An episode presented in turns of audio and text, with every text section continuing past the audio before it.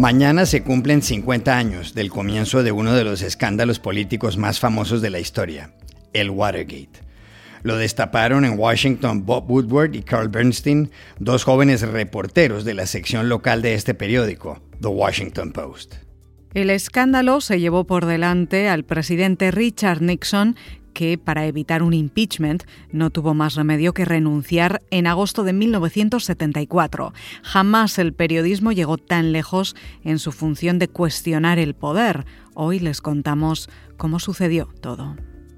Pero no solo eso, llamamos ayer al famoso periodista Dan Valls, reportero político del Post desde 1978, y nos contó cómo cambió la relación de los ciudadanos y el gobierno tras el Watergate y cómo se transformaron los nexos entre la prensa y la Casa Blanca. Hola, bienvenidos a El Washington Post. Soy Juan Carlos Iragorri, desde Madrid. Soy Dori Toribio desde Valencia, a orillas del Mediterráneo. Soy Jorge Espinosa desde Bogotá. Es jueves 16 de junio y esto es todo lo que usted debería saber hoy.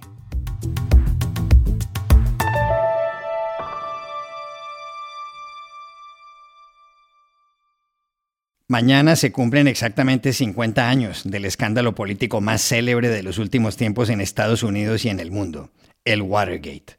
Ese escándalo, destapado por este periódico, The Washington Post, desembocó en la renuncia del presidente estadounidense Richard Nixon. Todo empezó en las primeras horas del sábado 17 de junio de 1972, cuando Frank Wills, un guarda de seguridad del edificio de oficinas del Watergate, descubrió unas cintas en una cerradura del sexto piso y ante la sospecha de un robo llamó a la policía. Aún no había amanecido. El Watergate es un complejo de edificios construido entre 1963 y 1971, y en ese sexto piso quedaban las oficinas de la campaña del Partido Demócrata, que estaba en la oposición. Nixon, que ocupaba la Casa Blanca desde enero de 1969, buscaba ser reelegido aquel noviembre. Cuando la policía llegó, descubrió que cinco hombres habían abierto las cerraduras y los detuvo. Y cuando la noticia llegó al Post, los editores se encargaron de cubrir el caso a dos reporteros de la sección local, menores de 30 años, Bob Woodward y Carl Bernstein.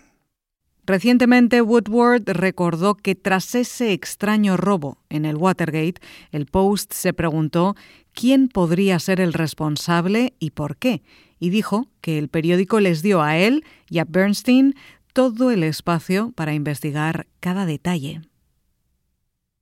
There was this strange burglary at the Democratic headquarters in the Watergate office building. Who would do it? Why? And Carl Bernstein and I were really given running room to look at every aspect of it. La editora y propietaria del Post era Catherine Graham, el director, el mítico Ben Bradley, y el jefe de redacción Howard Simmons. La sede del diario estaba en la calle 15 de la capital estadounidense, a pocas cuadras de la Casa Blanca. Woodward y Bernstein empezaron a preguntar y a investigar aquí y allá. En esa tarea dieron con una fuente anónima, a quien bautizaron Deep Throat o Garganta Profunda. Era un hombre con quien Woodward solía reunirse en un estacionamiento subterráneo. Deep Throat, que en 2005 se identificó públicamente, era Mark Felt, un alto funcionario del FBI. Felt pudo contarle a Woodward que ese organismo trataba de torpedear las investigaciones porque el objetivo del asalto había sido espiar a la campaña presidencial de los demócratas. Eso prendió la mecha. El escándalo creció hasta tal punto que hombres fuertes de la Casa Blanca de Nixon, como el jefe de gabinete H.R. Haldeman y el asesor John Ehrlichman, pagaron los platos rotos. Al mismo tiempo fueron descubiertas horas enteras de grabaciones. En 1973 la situación del gobierno se vio más comprometida. El Congreso puso en marcha una investigación. Y fue en una de esas audiencias cuando el senador republicano de Tennessee, Howard Baker, hizo la famosa pregunta. ¿Qué sabía el presidente y cuándo lo supo? What did the president know and when did he know it? El 20 de octubre de 1973 tuvo lugar un momento cumbre del escándalo. Nixon le pidió al fiscal general Elliot Richardson que destituyera al fiscal especial Archibald Cox. Cox había revelado conversaciones grabadas secretamente por el presidente en la oficina oval. Richardson se negó y presentó la renuncia. A ese momento se le conoce como la masacre del sábado por la noche y tuvo efectos graves. Un mes más tarde, el 17 de noviembre, Nixon se vio forzado a señalar que en sus años de vida pública había sido siempre transparente y que se había ganado honradamente hasta el último centavo. En esa oportunidad, Nixon agregó que le daba la bienvenida a la investigación que estaba en curso y que los estadounidenses tenían derecho a saber si su presidente era o no un ladrón. Y concluyó, no soy un ladrón. I made my mistakes, but in all of my years of public life, I have never profited, never profited from public service. I've earned every cent. And in all of my years of public life, I have never obstructed justice. And I think, too, that I can say that in my years of public life, that I welcome this kind of examination because people have got to know whether or not their president is a crook. Well, I'm not a crook. A Nixon se le complicó el panorama no solo por las constantes revelaciones de The Washington Post, sino porque en julio de 1974 la Corte Suprema de Justicia le ordenó hacer públicas las grabaciones secretas. Por si fuera poco, el Congreso le inició un proceso de destitución, un impeachment. Pero Nixon no permitió que las cosas llegaran a ese extremo. Acorralado, el 8 de agosto se dirigió a los estadounidenses. Dijo que nunca había sido un cobarde, pero que debía poner por delante a Estados Unidos, que el país necesitaba un presidente y un Congreso trabajando a tiempo completo por el país. Nixon añadió que su tiempo y el tiempo del Poder Legislativo estarían absorbidos en el proceso surgido a consecuencia del escándalo y que por ello había tomado la decisión de renunciar al mediodía del día siguiente. I have never been a quitter. To leave office before my term is completed is abhorrent to every instinct in my body. But as president, I must put the interests of America first. America needs a full-time president and a full-time Congress, particularly at this time with problems we face at home and abroad. To continue to fight through the months ahead for my personal vindication would almost totally absorb the time and attention of both the President and the Congress in a period when our entire focus should be on the great issues of peace abroad and prosperity without inflation at home. Therefore, I shall resign the presidency effective at noon tomorrow. Y así fue. El 9 de agosto de 1974, Richard Nixon le envió una carta de solo 11 palabras al secretario de Estado, Henry Kissinger, y dice así: I hereby resign the office of President of the United States. Por la presente, renuncio a la oficina de la Presidencia de Estados Unidos. Hoy, Dori, 50 años más tarde desde que estallara el Watergate, mucha gente se pregunta qué tanto ha cambiado la relación entre los estadounidenses y su gobierno. Le hicimos la pregunta ayer al célebre Dan Valls, reportero político de este diario, The Washington Post, desde 1978, es decir, durante los últimos 44 años. Dan nos dijo que si se compara lo de antes de la guerra de Vietnam y del Watergate con lo que sucedió después, el país pasó de la confianza a la desconfianza.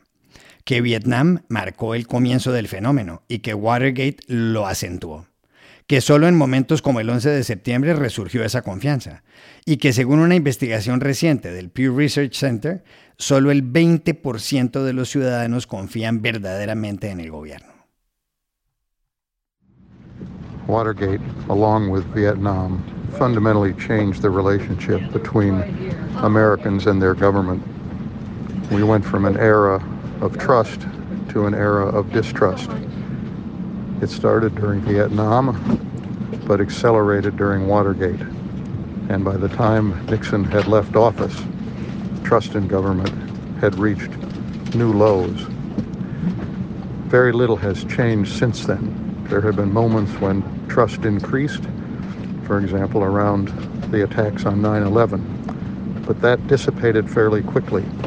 And the most recent study of this by the Pew Research Center shows that about only 20% of Americans say they trust the government to do the right thing all or most of the time. También le preguntamos a Dan Balls si el Watergate transformó la relación de la prensa con el poder. Nos respondió que sí, que antes de Vietnam y del escándalo era más cercana y que incluso los reporteros ocultaban aspectos de la vida personal de los gobernantes, pero que desde entonces la prensa se volvió escéptica y confrontacional. The relationship between the press and government changed again because of Vietnam and Watergate. Prior to those events, and particularly Watergate, there was a more trusting relationship between reporters and government officials. And reporters tended to look the other way about personal behavior on the part of officials, particularly if it had no impact on their public roles. But because of the lying that took place during Vietnam and then repeatedly during Watergate, reporters became much more skeptical and much less willing to take at face value what government officials had to say. The result was a much more adversarial relationship between the press and government, and that has continued to this day.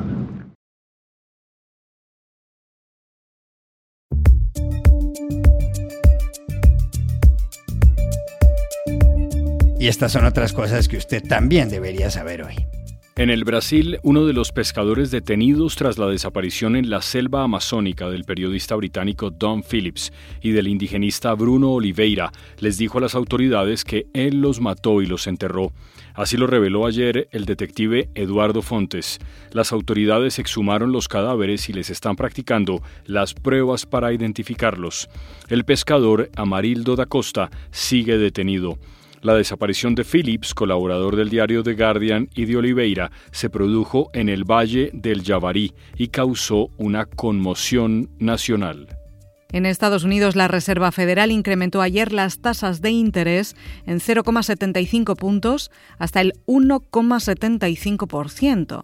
Es el aumento más alto desde 1994 y una señal de la urgencia por controlar la inflación.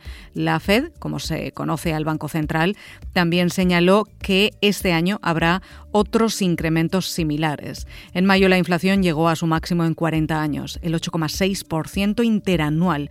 En el comunicado, la Reserva Federal explicó que la invasión rusa a Ucrania está causando enormes dificultades humanas y económicas.